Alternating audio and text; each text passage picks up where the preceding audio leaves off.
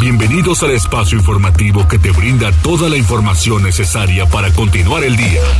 Mariloli Pellón y el mejor equipo de reporteros y especialistas son tu enlace con lo más relevante de Puebla, México y el mundo. Tribuna PM, tu enlace.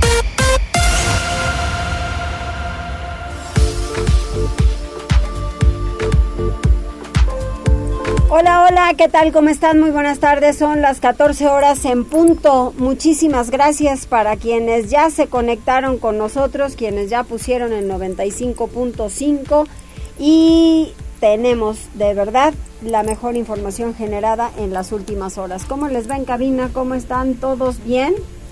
Espero que si ya recibieron su quincena, por favor y por piedad, guarden un poquito el cochinito, ¿eh? No se lo vayan a este a gastar todo ahorita, por favor. ¿Cómo estás, Jazz? Muy bien, Loli, aquí estamos en esta cabina que parece refri, pero muy fresco. Sí, está fresquito, ¿verdad? Ahora sí, qué milagro. Y huele bien. Huele bien. Algo echaste, pero huele bien. Huele a uva. Ah. y dice, había poco de de veras. Algo echaste por acá. Pues sí. No es cierto, es mi perfume floral. Bien, pues miren, así comenzamos. Ya casi, casi se termina octubre. Qué rápido. Así que, pues tómenlo en consideración. Disfrútelo. Ya son los últimos días de este 2022. Mañana si van a estar en el antro o donde estén, van a tener una hora más, de repente van a decir, ay, es la una de la mañana. Pues no, son las doce, tenemos otro poquito de chance, así que a, tomarlo de verdad con calmita, con calmita y con muchísimo gusto, como siempre, saludándoles y deseándoles que tengan un extraordinario fin de semana. Nos vamos justamente con las vías telefónicas.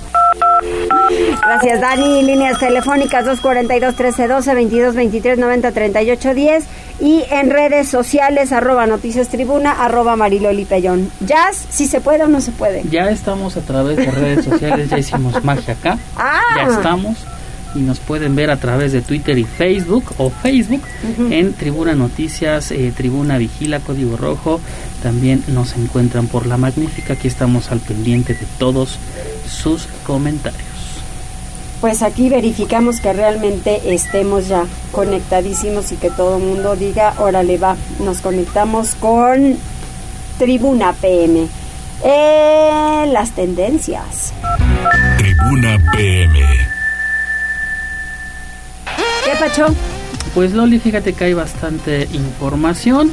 La primera de ellas, no sé si viste ayer por la noche algunas imágenes que pues hicieron tendencia en redes sociales y es que varios eh, pues usuarios eh, ah, bueno compartieron videos extraños videos de pues un luces cómo, cómo definir las luces impresionantes en el cielo hubo varios eh, videos a través de Twitter eh, donde pues los usuarios se preguntaban qué son, son ovnis y que y demás cosas, incluso eh, usuarios eh, de Zapopan en Guadalajara también captaron esta situación. Y la verdad es que si no tuviéramos esta facilidad de entrar y confirmar las noticias a través de internet, digo de fuentes confiables obviamente, pues sí nos espantaría, digo no sé si las viste las imágenes, todo se trató de un eh, pues un cohete de SpaceX que es la eh, empresa de Elon Musk. Sí. Eh, se trató del cohete Falcon que fue lanzado el día de ayer por la noche tiempo de México. Incluso el propio Elon Musk dijo que estas luces vistas en el cielo fueron sus propios cohetes sus, sus, propios cohetes, perdón, que desplegaron 53 satélites del Starlink, que es el proyecto para brindar servicio de internet de banda ancha. Incluso compartió la fotografía de cómo se apreciaba desde Los Ángeles, California.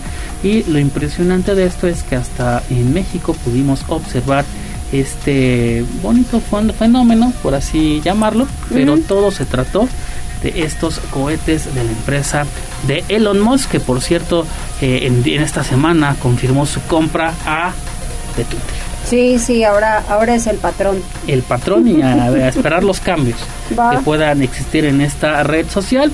En otras, en otros temas también importantes y que tienen que ver con la celebración del Día de Muertos en nuestro país. Fíjate que la Fundación Casa de México en Madrid instaló un mega altar de Día de Muertos en homenaje a Frida Kahlo. Si ustedes pueden entrar a su cuenta de Twitter, eh, pues la verdad está sorprendente el altar que armaron, de verdad está bastante bonito. Usaron más de 20 mil flores de cempasúchil de papel, pero prácticamente se ven eh, reales. También tiene una icónica calavera de 13 metros de altura y múltiples piezas de arte popular mexicano.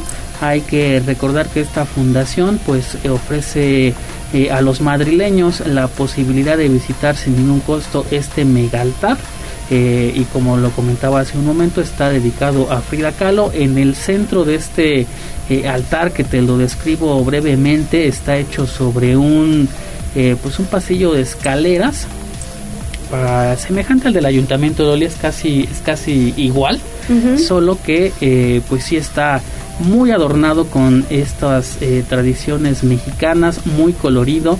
El color que predomina es un naranja y al frente pues hay, un arco enorme obviamente acompañado de papel picado el tradicional de esta época en un color amarillo en color azul y color eh, rosa rosa mexicano. Adelante te enseño las imágenes. La verdad está bastante atractivo. atractivo y qué bueno que pues se pueda eh, llevar nuestras tradiciones a otros países. Así es, así es. Y mira, cerramos con esta información bastante curiosa y es que la Oficina de Aduanas y Protección Fronteriza de los Estados Unidos informó que eh, pues aseguró varios cargamentos de salchichón y queso en la frontera con México. Estos eh, cargamentos fueron un total de 485 libras de salchichón y 285 de queso que estaban ocultas en las eh, cajas de un trailer. Dato curioso, no tenían la documentación necesaria para pasar a los Estados Unidos de manera legal. Muy bien. Todo esto ya lo pueden encontrar en nuestro portal tribunanoticias.mx. Gracias, Jazz. Tribuna PM. Comenzamos con la información y les recuerdo a las mujeres que si quieren cuidar su salud, hombres, dejen a las mujeres irse a hacer una mastografía, por favor. Es por su bien y por el de la familia completa y de la persona principalmente, de la mujer. Así que déjenlas y tienen que llamar al 242-1312. Estamos regalando dos mastografías, bueno, nosotros, a través del DIF municipal, que le agradecemos mucho. Lo que tienen que dar es su nombre, eh, la edad y su número telefónico en donde las puedan contactar. Les van a llamar directamente del DIF para darles su cita y que se realicen mastografía. Ya saben, más de 40 años. 242 1312 No pierde el tiempo y haga lo que eso es importante. Vamos con Pili Bravo. Inicia una nueva era en el Poder Judicial. Adelante, Pili. Gracias, Mariloli. Con el relevo que hubo en el Tribunal Superior de Justicia y con la integración del nuevo cuerpo del Consejo de la Judicatura, habrá iniciado una nueva gobernanza en el Poder Judicial, dijo el gobernador Miguel Barbosa, al felicitar y reconocer a los magistrados Margarita Galloso Ponce y Carlos Palafox Galeana. De manera unánime a la magistrada Margarita Galloso. Mi felicitación a la magistrada Margarita Galloso. De verdad, eh, tiene un consenso unánime, tiene un reconocimiento y la respetabilidad que le rodea en el ámbito de la aplicación de la ley, de la, del mundo de la judicatura es muy alta. Eh, vienen buenos tiempos para todo el Poder Judicial. También felicito, también felicito al magistrado Carlos Palafox, que de manera unánime, ¿sí? Por el Pleno del Tribunal, fue designado, eh, fue propuesto desde el, desde el Poder Judicial en este caso desde el Tribunal Superior de Justicia en su pleno, para integrar el Consejo de la Judicatura. Y bueno, pues de esta manera eh, lo que se busca es que a partir de esa fecha, bueno, pues se tenga ya un nuevo concepto de la justicia, la defensa de los intereses de todos los segmentos para que sea la misma la que derive en derechos reconocidos por la ley, los grupos de interés que ya no existan y que los abogados dejen de crear condiciones de horror desde la aplicación de la ley. Eso dijo el gobernador hoy.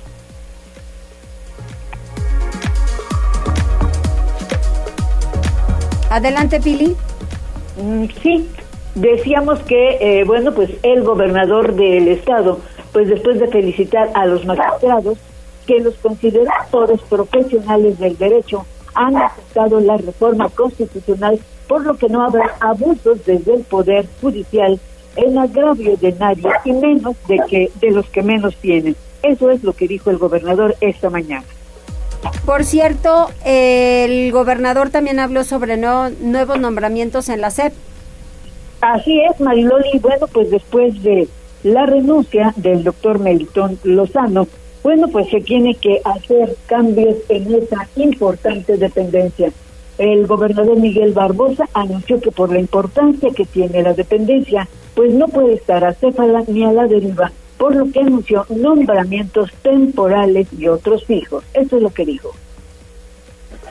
Designé al señor, académico, José Luis Orcia Ramírez como encargado de despacho. Es otro tiempo, es otra este, dirección de la Secretaría, tendrán que venir los cambios correspondientes. No podía haber una Secretaría de Educación a la deriva o con los mismos elementos que hubo. Y bueno, otros nombramientos realizados son los siguientes.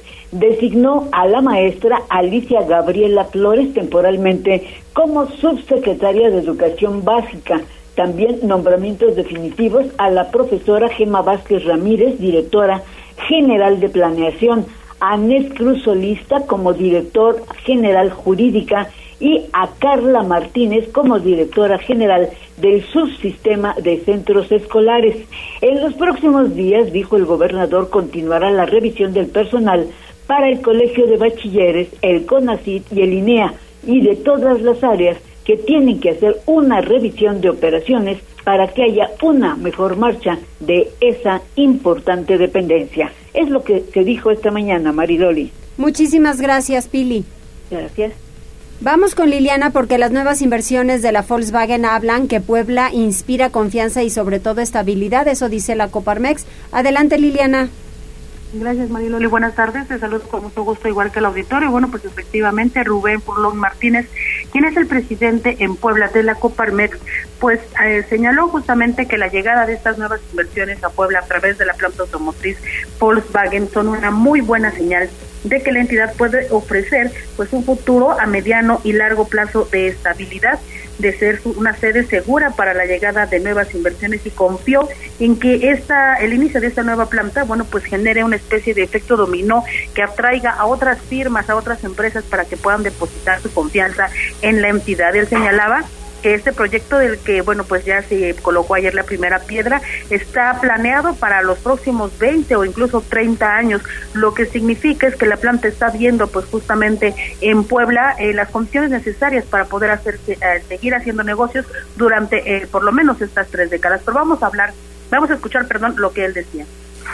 Es sobre todo como una especie de buena noticia que habla de que una empresa como Volkswagen tiene confianza en Puebla, tiene confianza en el Estado, tiene confianza en el país y por eso inicia esta inversión. O sea, no, no es algo que está pensado para 3, 4, 5 años, es algo pensado a 20, 30 años, es una visión de futuro y creo que eso es un mensaje poderoso para todo el, para todo el sector y nos permite nos permite pensar en que será posible que a partir de esto otras empresas, otras industrias también vean con esta visión a, mediano y a largo plazo el Estado y el país. Y bueno, pues sobre los retos que tendrán que eh, superarse justamente en este camino para poder ser eh, para poder ser sede de nuevas inversiones, el líder de la cúpula patronal señalaba tres aspectos facilitar los procesos y bueno pues en este sentido hablaba justamente de eliminar la excesiva burocracia que existe, sobre todo a nivel de los ayuntamientos, en donde hay una amplia variedad de trámites que deben hacer las empresas que quieren instalarse eh, por primera vez aquí en la entidad. Otro aspecto importante, la seguridad. Digo que es eh, necesario pues justamente reforzar este aspecto no solamente en Puebla, sino pues prácticamente en todo el país. Y el tema energético, sobre todo porque pues durante la actual administración federal ha habido pues muchas decisiones que no necesariamente dan el mensaje de estabilidad en la, en la materia, por lo tanto él consideró que es importante tomar cartas en el asunto. Y como un plus, pues él añadía también el respetar el Estado de Derecho y bueno, pues también lo señalaba que ha habido algunas eh, decisiones por parte de las autoridades del gobierno federal que de pronto dan la impresión de que no se está respetando el Estado de Derecho en México y es necesario que los inversionistas sepan que su capital estará en un lugar seguro. Este es el reporte, Marilo. Eso sí, desde luego, así es. Muchísimas gracias, Liliana. Vamos ahora con David porque dos delincuentes resultaron heridos. ¿Cómo y dónde? Hola Loli, te comento pues una fuerte movilización policial se registró esta mañana después de que un grupo de ampones intentara robar un tráiler. Durante las primeras horas de la mañana los servicios policíacos recibieron una llamada en la que se reportaba que al menos cuatro sujetos habrían despojado a un chofer del vehículo de carga.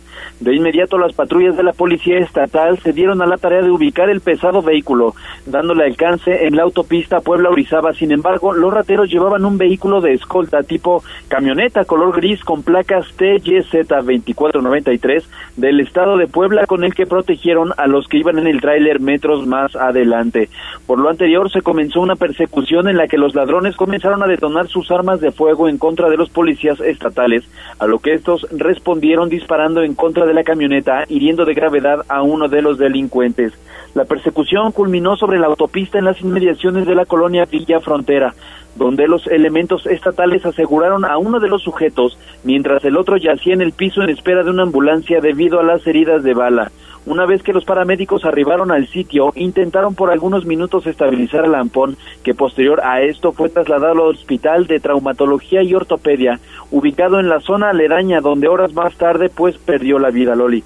El tráiler fue asegurado algunos kilómetros más adelante por policías estatales. El saldo total fue de una persona sin vida y tres detenidos. Esa es la información. Muchísimas gracias, David.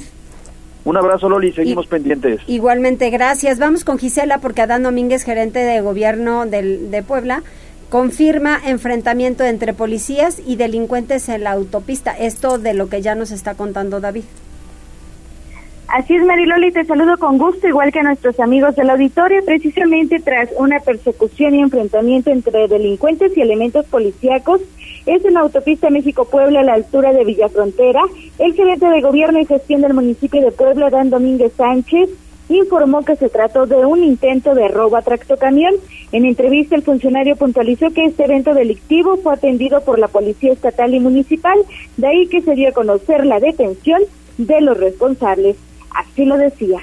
Al ser una vía que no corresponde a la competencia municipal, pero que sí está en el territorio municipal, nosotros como Policía Municipal, los compañeros de la Policía Municipal han estado apoyando a la Policía Estatal en todo este proceso y ahora será eh, la Policía Estatal la que se encargue de pues eh, llevar eh, a los detenidos ante la autoridad correspondiente.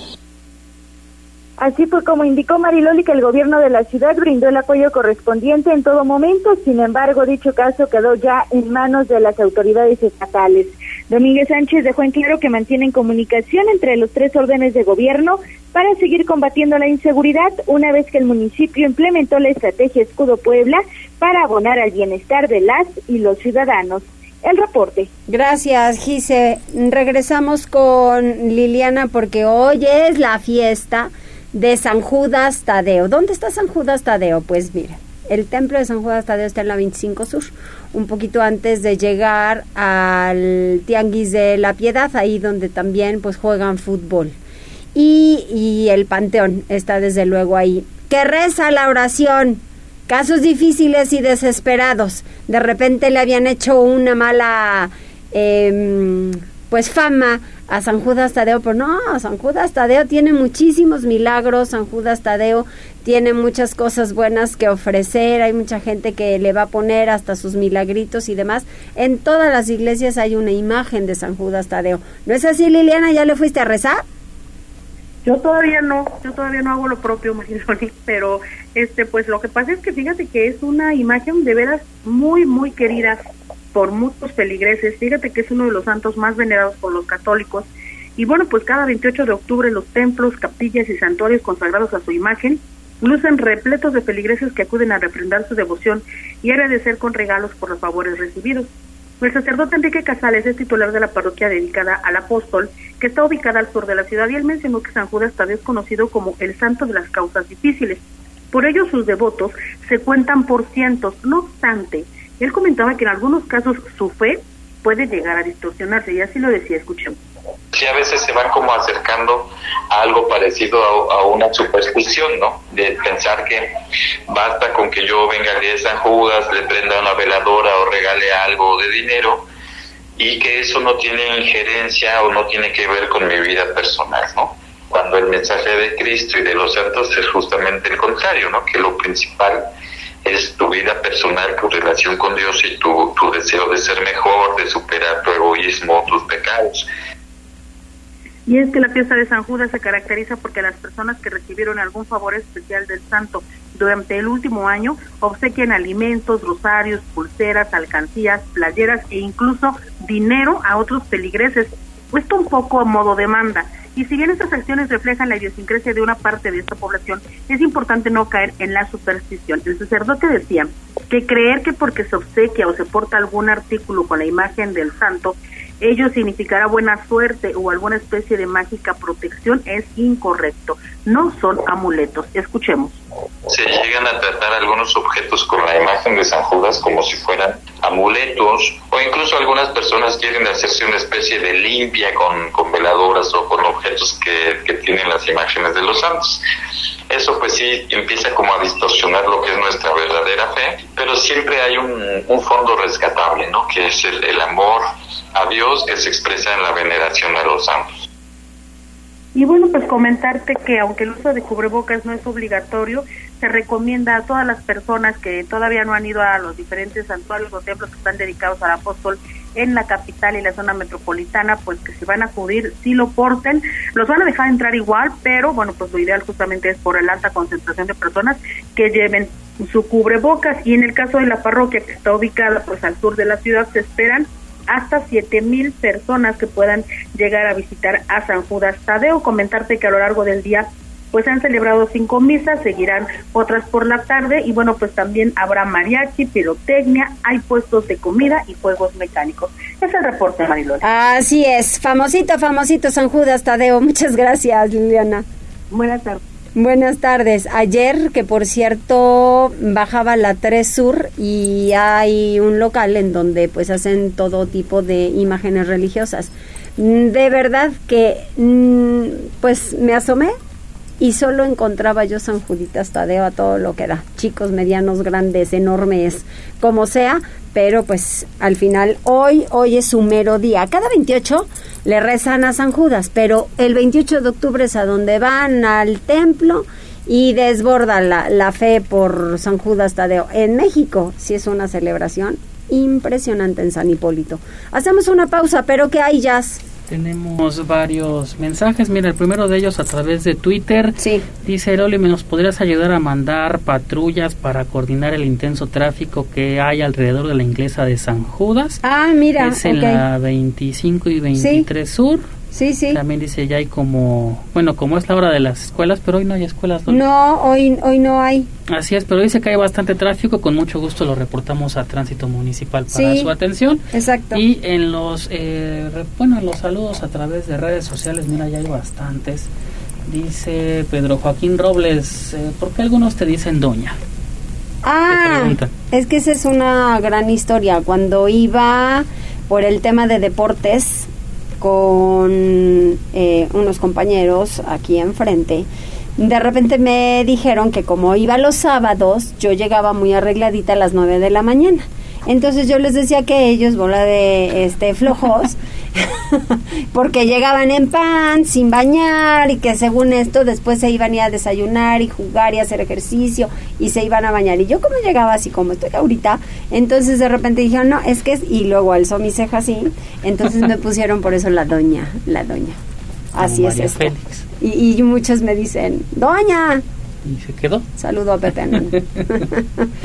Oscar Cruz dice, Mariloli, ¿qué te pareció la final de ida? Ay, buenísima. Yo la verdad es que pensé que alguien ya nos iba a rebasar, o sea, como el pueblo. Entonces yo dije, ¡eh, eh! Otro, otro, otro. Aunque el señor Ambris me cae muy bien, pero yo dije, ya para que no pasemos la vergüenza solos, ¿no? Cuando es ajeno ni duele, Loli, hasta se divierte uno.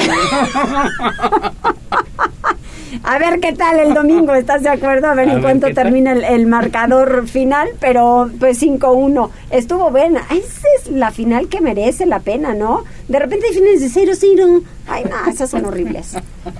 Dice Iveta Alejandro Ortega, Loli, ¿qué me recomiendas hacer este fin de semana? Ay, ve, vete al centro de Puebla, vete al centro de Puebla o no sé en dónde vivas, en qué zona vivas, pero si es aquí en Puebla, llégale al centro. Tienes una gran cantidad de ofrendas que recorrer, impresionante. O si te vas, eh, también nos, nos dijo Fabián que en San Pedro Cholula, en San Andrés Cholula, en Cuautlancingo que hay una ofrenda espectacular. Entonces, a donde quiera que vayas. En Atlisco también. En Atlisco están las Catrinas, está el Valle de Catrinas, está espectacular. Y si vas hoy, está la Feria del Elote. Entonces, eh, Éntrale a un elotito, a mí ese me gusta, o unos este, esquites también, mira aquí ya tiene apetito. Limón, mayonesa, queso, chilito. Ah, ya es hora de comer, espérate, que todavía no es hora, nos queda media, media hora, muchacho. Dice Rodrigo Martínez, buenas tardes, ya llegando a escuchar las noticias como todos los días, hoy vamos a comer arroz, adobo y agua de naranja. También ya estamos preparándonos para la ofrenda que le que pondremos este fin de semana. Miguel Romero, buenas tardes, señorita Mariloli Peñón, es Pellón. Pellón, con doble L. Que tenga un buen fin de semana. Muchas gracias, igualmente. Connie Ángel se reporta, la señora Magdalena Ortiz de la Rosa. Dice, buenas tardes, señorita Mariloli, ¿cuándo es su cumpleaños? Le queremos regalar un arcón de frutas. Ay, qué linda. Pues mire, ¿qué tal si mejor me invitan a comer ahí al mercado? Y voy, es en marzo el 24. Ya merito, ya merito. No, todavía falta, espérate que todavía termine este. Todavía ni, ni acabamos la hojaldra y este muchacho ya se quiere a la primavera. Ya merito, dice, tenemos de comer hamburguesas hawaianas, llevan carne de res, mucho tocino con grasa, una rodaja de piñas cubierta de queso amarillo, el queso va derretido, pequeños pepinillos, catsup y mostaza. Dios. La acompañamos con papas a la francesa. Suena bien, ¿verdad, David? También tenemos aros de cebolla con aderezo y mm. poquitos cacahuates salados con limón y sal para el postre. Ok. Tenemos mucho refresco de varios sabores. Es viernes y se vale comer mal. Eso, muy bien. Cuídese, cuídese, nada más poquito para no para no enfermar. La prevención es importante. Todavía no se van las más tos. Mujeres, llámenle, llamen 242-1312. La salud es importante, de verdad. Hacemos una pausa, volvemos. Enlázate con nosotros. Arroba Noticias Tribuna en Twitter y Tribuna Noticias en Facebook. Ya volvemos con Tribuna PM. Noticias, tendencias y más. Estamos de regreso. Tribuna PM, tu enlace. Continuamos y me da muchísimo gusto el que sigan con nosotros y que de verdad tanta gente se sume a este espacio informativo. Encontrará de todo un poco, hasta buen humor. Hasta eso le ofrecemos. Vamos con Gisela. El ayuntamiento entrega biodigestores y captadores pluviales en Azumiatla y Canoa. Platícanos, Gisela. Así es, Mariloli, con una inversión de 4.8 millones de pesos, Adán Domínguez Sánchez, gerente de gobierno y gestión del municipio de Puebla, entregó 62 biodigestores y 57 captadores pluviales en las juntas auxiliares de San Andrés Azumiatla y también San Miguel Canoa. Durante este evento que se realizó en la colonia centro precisamente de San Andrés Azumiatla, el funcionario detalló que entregaron ambos beneficios debido a que se tratan de zonas de alta prioridad por sus condiciones de pobreza y también marginación. Indicó que se beneficiarán a 470 familias, pues los biodigestores generarán condiciones para que los hogares tengan acceso al drenaje y desasolve de residuos y un baño fijo, además de que mejorará la sanidad de los habitantes porque se podrán prevenir enfermedades. En tanto, los captadores pluviales asegurarán el acceso de agua en los hogares y el vital líquido se podrá utilizar también para riego, lavar sanitarios, así como para el consumo animal y también humano. Pero escuchemos parte de su mensaje. Estos biodigestores y estos colectores pluviales van a ayudar mucho a ustedes como familias para que puedan tener un baño digno, para que puedan tener un baño dentro de casa, para que no tengan problemas de infecciones, de insalubridad y que con estos biodigestores tengan una mejor calidad de vida y que puedan tener estos eh, aditamentos en su casa. Y los colectores pluviales sirven justamente para que en la época de aguas se pueda juntar el agua de lluvia, que muchos también ya lo hacen, pero hacerlo de una manera más eficiente. En el uso de la palabra, Matías Rivero Marínez, secretario de Bienestar y Participación Ciudadana, precisó que para ser beneficiarios de este programa deben encuadrar pues en zonas de alta prioridad o rezago social y dejó en claro que estos programas también se pueden solicitar a través de una convocatoria, una inscripción y una solicitud formal en la Dirección de Programas Sociales por lo que se está presupuestando 4.8 millones de pesos para la segunda etapa que se llevará a cabo en 2023. El reporte, Mariloli. Muchas gracias, Gisela. Un poco más adelante regresamos contigo. Vamos con Pili porque en el reporte sanitario se hace un llamado para vacunarse contra la influenza. Pili. Gracias. Bueno, pues ya lo decía esta semana el doctor eh, Martínez, eh, secretario de Salud, de que, bueno, pues la gente no está recurriendo a vacunarse contra la influenza, por lo que volvió a hacer un llamado. Pero también daba a conocer que en los hospitales del interior del estado pues está procurando que haya la vacuna neonatal porque se aplica en la capital y en los principales eh, los principales hospitales, pero a veces no tienen suficiente equipo en el interior. Esto dijo.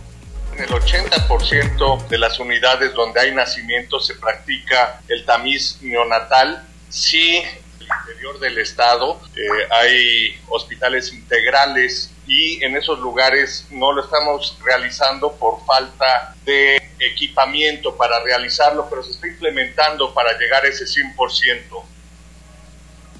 Y bueno, pues lo que importa es que se pueda atender a la población, sobre todo pues de las regiones rurales, con el propósito de que se cumpla con este tamiz neonatal que es de suma importancia para detectar posibles eh, pues eh, daños que pueda tener los recién nacidos y que puedan ser atendidos de manera oportuna. El reporte, Mariloli. Muchas gracias, Pili. Vamos con Liliana Tecpanecatl porque empecemos con la tradición. En San Pedro Cholula, los panteones van a abrir de 8 a 18 horas a partir de hoy hasta el próximo 2 de noviembre. El cubreboca, ¿qué cree?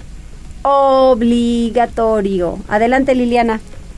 Muchas gracias, Mariloli. De nueva cuenta te saludo. Pues fíjate que desde ahora y hasta el próximo 2 de noviembre se desarrollará en San Pedro Cholula el operativo Día de Muertos 2022, que consiste pues básicamente en ofrecerle a los ciudadanos las condiciones de seguridad para que puedan desarrollar todas las actividades alusivas a esta celebración. Y bueno, pues lo primero y más importante es justamente lo que está relacionado con la actividad en los panteones y en este sentido Paola Angón, quien es alcaldesa de San Pedro Cholula, señalaba que estarán abiertos desde las 8 de la mañana hasta las 6 de la tarde y en estos lugares el uso del cubrebocas será obligatorio. Si bien, pues para algunas zonas ya se permite justamente ir sin mascarilla, pues en este caso la alcaldesa dijo que tienen que tomar previsiones, sobre todo teniendo en cuenta que próximamente disminuirá todavía más la temperatura y se ha advertido que puede haber pues un nuevo brote, una nueva ola de COVID y por lo tanto señalaba pues es importante ser prevenidos desde ahora y le pedía a las personas que sean conscientes y porten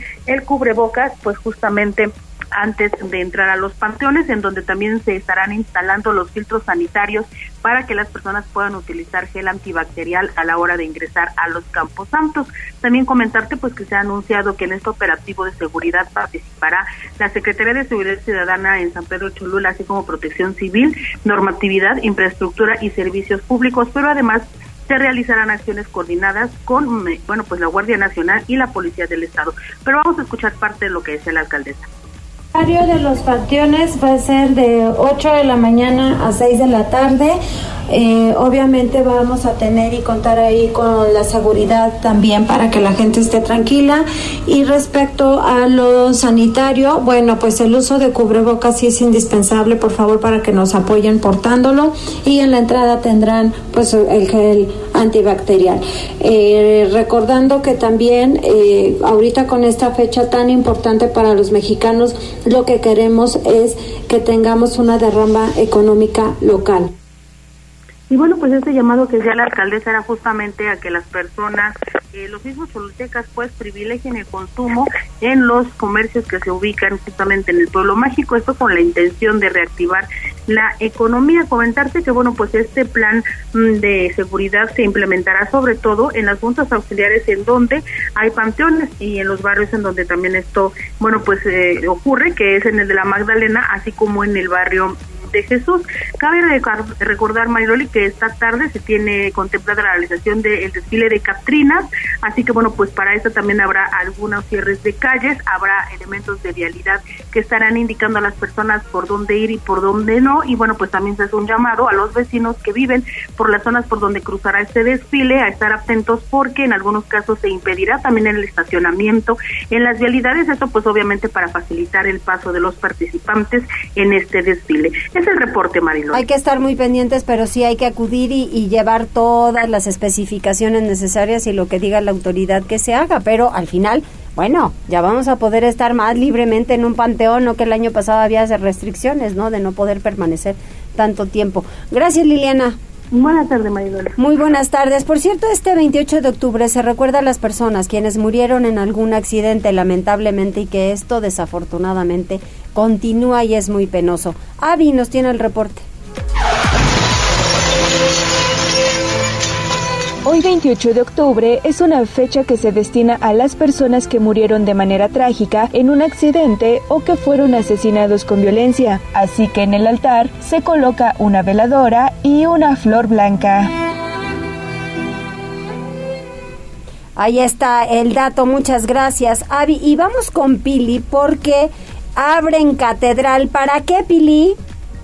Bueno, pues con motivo de todos santos y fieles difuntos, pues los católicos e incluso los turistas eh, se abrirá la capilla de reliquias y la cripta de los obispos de catedral el día 1 y el 2 de noviembre, informó este día el padre Francisco Vázquez, que es el rector de la catedral.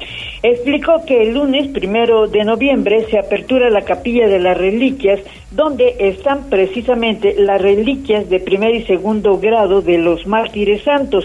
Luego, eh, otras reliquias que también se podrán visitar se encuentran bajo el altar de San Miguel y San José, que solamente se abren un día al año. El padre Francisco, eh, pues, agregó que la cripta de los obispos se abre también para venerar a los pastores de la iglesia que han guiado a la iglesia a lo largo de estos últimos siglos. Y bueno, pues ese fue el anuncio hecho este día. Mariloli. Muchas gracias, Pili, vale la pena, ¿eh? ese es un recorrido bonito. Ah, mira, ¿quién, ¿quién nos preguntaba qué hacer el, fin de semana? Iveta Alejandra. Bueno, también es importante hacer el recorrido y tenerlo para la próxima semana ahora con la información que nos ha dado Pili, considerar a la Catedral de Puebla con estas reliquias.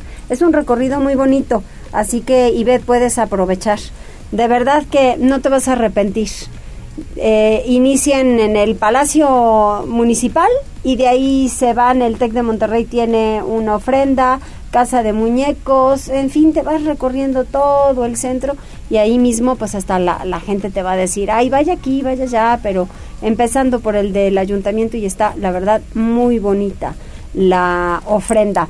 Avi nos tiene también el reporte en el Comité Municipal del PRI. Hay una ofrenda dedicada a comunicadores poblanos y recordamos y enviamos un cariñoso saludo a Lupita, la esposa de Lupita Montalbán, esposa de Javier López Díaz y a su hija.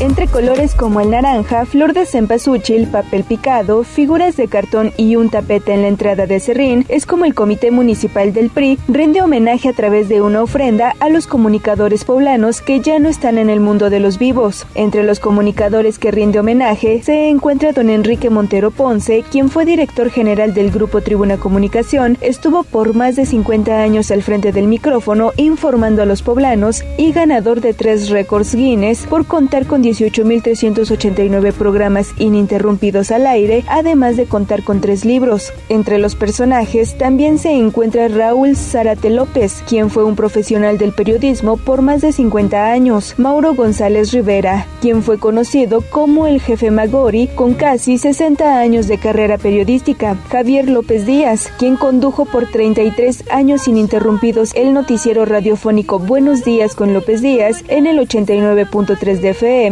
y en el 1090 de AM de la empresa 5 Radio. Felipe Arturo González Orduño, quien en 1983 fue nombrado director de noticias en Radio Oro y más tarde director de noticias en Radio Fórmula. Hugo Sánchez Izquierdo, quien fue periodista en El Heraldo de Puebla, La Opinión Diario de la Mañana, Ovaciones, además de que trabajó junto a Javier López Díaz. Rafael Quiroz Corona, quien fue especialista en comunicación política y experto en marketing político, además analista y articulista de diversos medios de comunicación. Es así como el Comité Municipal del PRI, que se ubica en la Avenida 5 Poniente número 122 en el centro histórico, rinde homenaje a quienes han dejado huella en el periodismo poblano. Tribuna Noticias.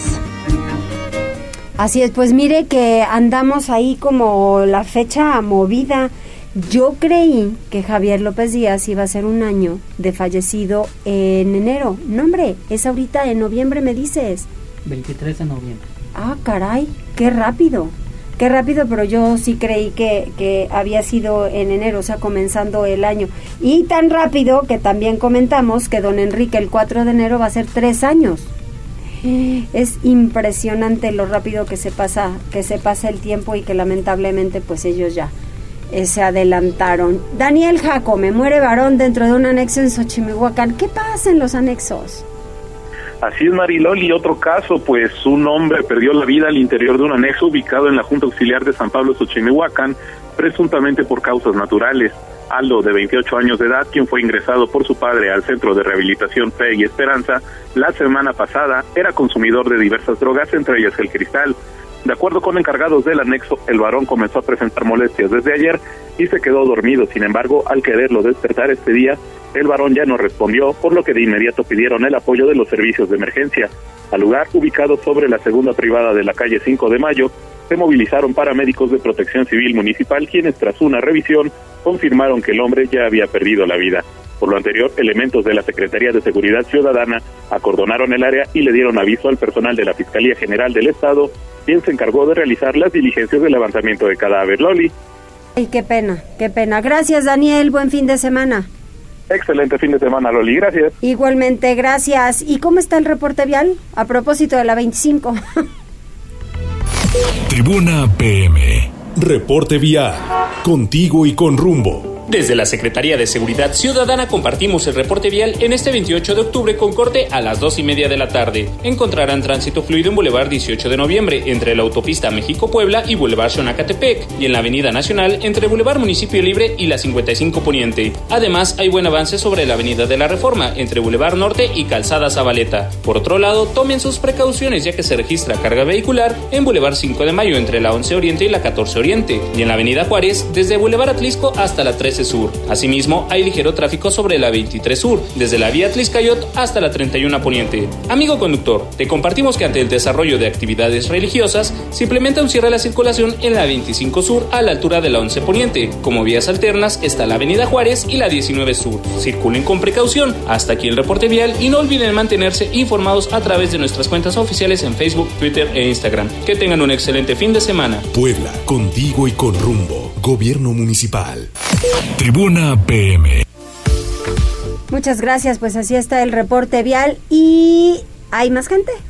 Tenemos, mira, a través de Twitter, saludos para el señor Javier García Salgado que dice, Loli, te comparto esta foto.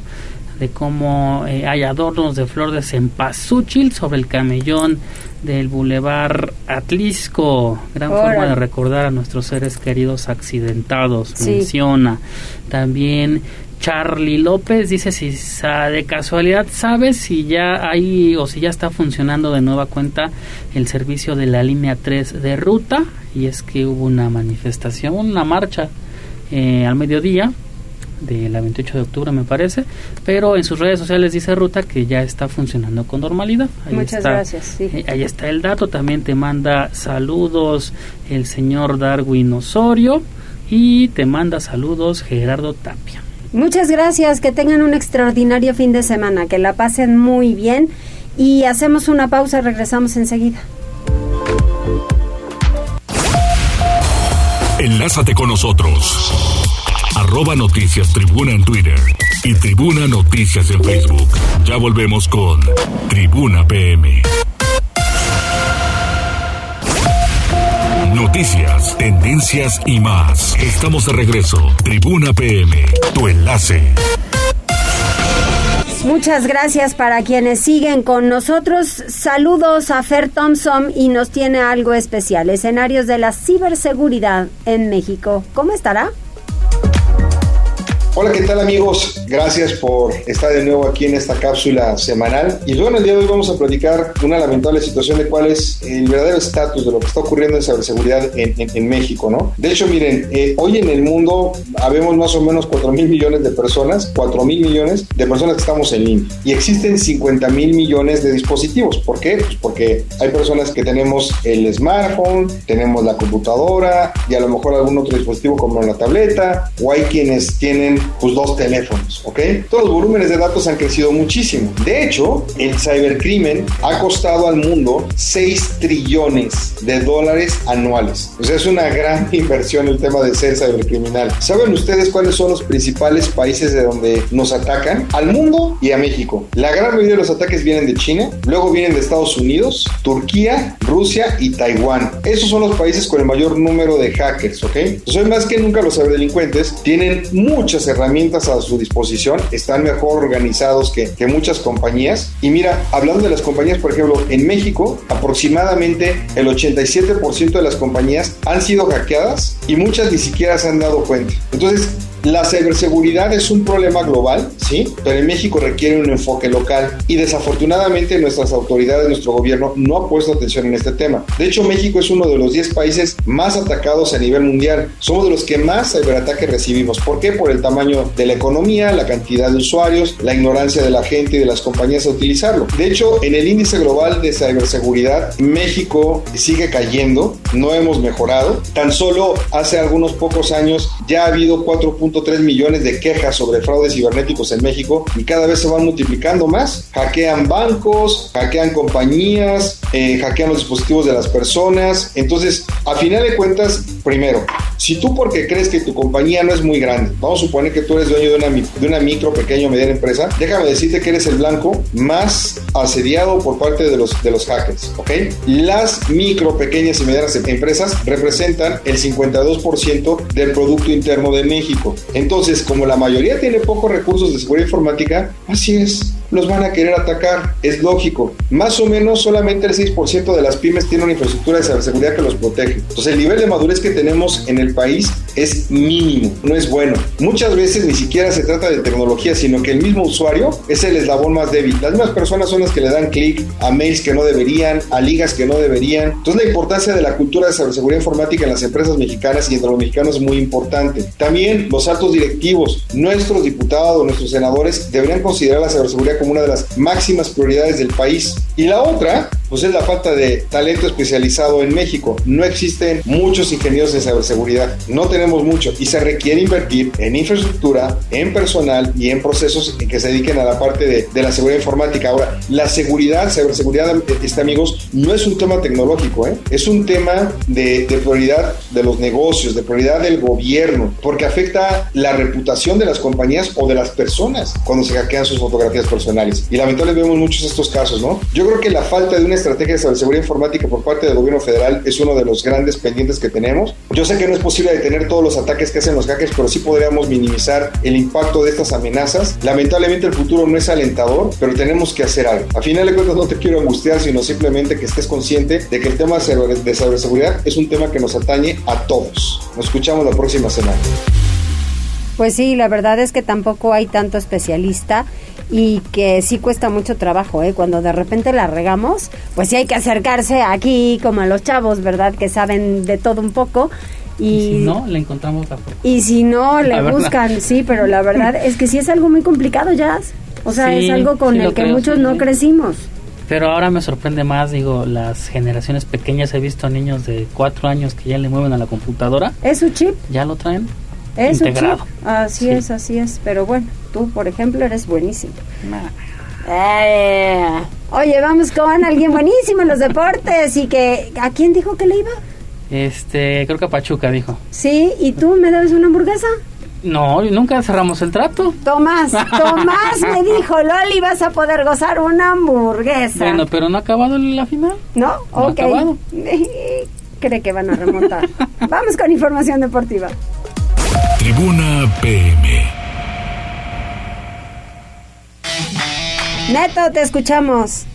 ¿Qué tal Mariloli? Muy buenas tardes, buenas tardes a todo el auditorio. Ayer el volante ecuatoriano Romario Ibarra terminó firmando un doblete y el Pachuca aplastó 5-1 al conjunto de Toluca para tomar una ventaja que parece definitiva en la final del torneo Apertura 2022 de la Liga MX. Y es que Ibarra terminó abriendo el marcador a los 8 minutos y consiguió otro tanto al 36 para los Tuzos que el próximo domingo por la noche procurarán liquidar la serie allá en el Estadio Hidalgo. El zaguero argentino Gustavo Cabral a los 13, su compatriota Nicolás Ibáñez al 52 y Mauricio Isaías a los 41 se dieron la cuenta para los Tuzos que el torneo pasado se quedaron en la orilla al perder la final con el conjunto del Atlas. Y es que Pachuca, que fue cuarto en la campaña regular, ahora podría darse el lujo de perder hasta por tres goles y aún así alzaría su séptima corona de su historia, la primera desde el clausura 2016. Y es que en la final la posición en la tabla no cuenta como criterio para desempatar una serie,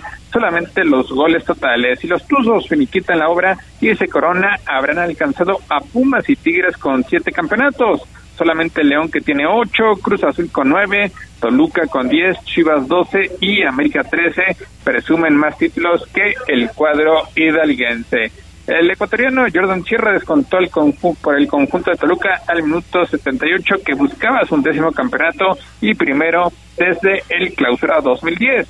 Y es que si los Diablos Rojos no recortan la desventaja de cuatro goles ante los Tuzos, la diferencia será la más amplia en una final mexicana desde el torneo Apertura 2013, cuando el León terminó doblegando 5-1 al conjunto del América. Así que pues prácticamente sentenciada la final, todavía Toluca pudo haber uh, acercado, se pudo haber acercado un poco más, pero al minuto 90 Leo Fernández terminó fallando la pena máxima, con lo cual pues hace prácticamente imposible que haya una posible remontada del conjunto mexiquense. El único antecedente es lo que consiguió el equipo del América en 1985 cuando el partido de ida lo perdió como visitante 4-0 ante Tampico Madero, ganó la vuelta en el torneo Pro de 85 y pues terminó coronándose después de ganar en el global por marcador de cinco tantos a cuatro. Así que todo listo para que el próximo domingo, a partir de las 7 de la noche,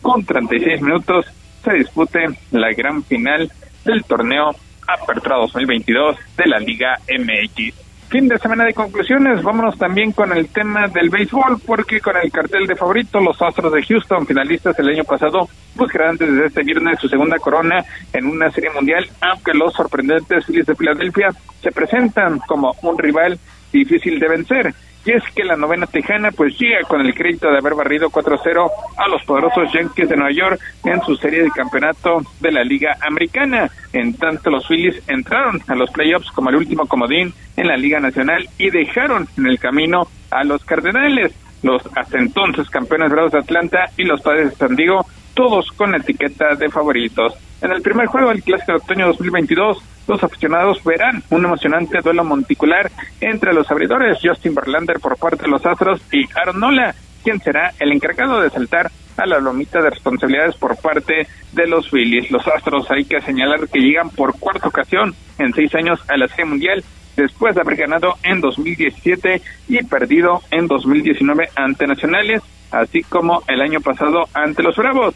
Es también el quinto viaje en general del conjunto tejano a un clásico de finales de octubre, porque en 2005 lo hicieron por la Liga Nacional, cayendo en ese entonces ante Medias Blancas de Chicago. Por su parte, los Phillies llegan a la final del campeonato de playoffs de grandes ligas por primera ocasión en tres años al derrotar 4-1 a los padres en la serie de campeonato de la Liga Nacional.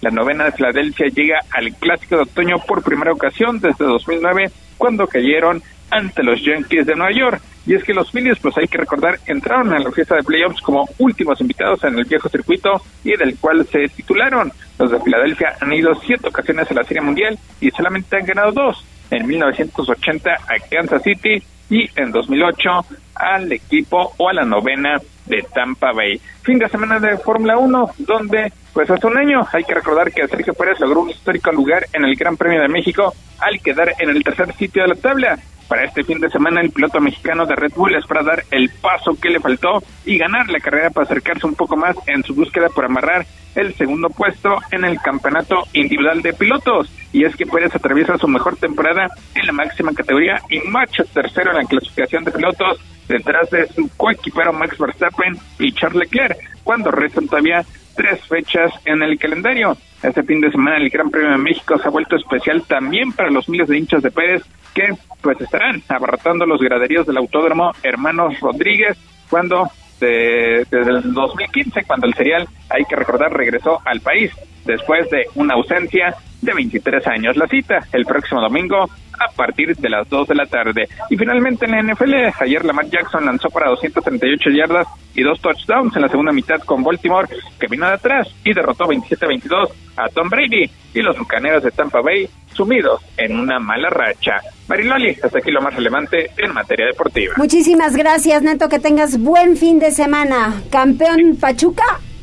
Sí, sí, ya. Es prácticamente finiquitada la final. Simplemente será un partido de trámite el próximo domingo. Ya que la copa ya, tiene esperanzas de no ganar la hamburguesa. No, ya está definida hasta final. Va a estar bien. No sé si aburrida, pero se me hace que van a caer más goles del Pachuca. Pues, mijo, eso no es ser aburrido. Aburrido es que tengas un 0-0. Aunque de repente hay partidos buenos en 0-0, pero no es la ocasión. Yo quiero la, la final de muchos goles.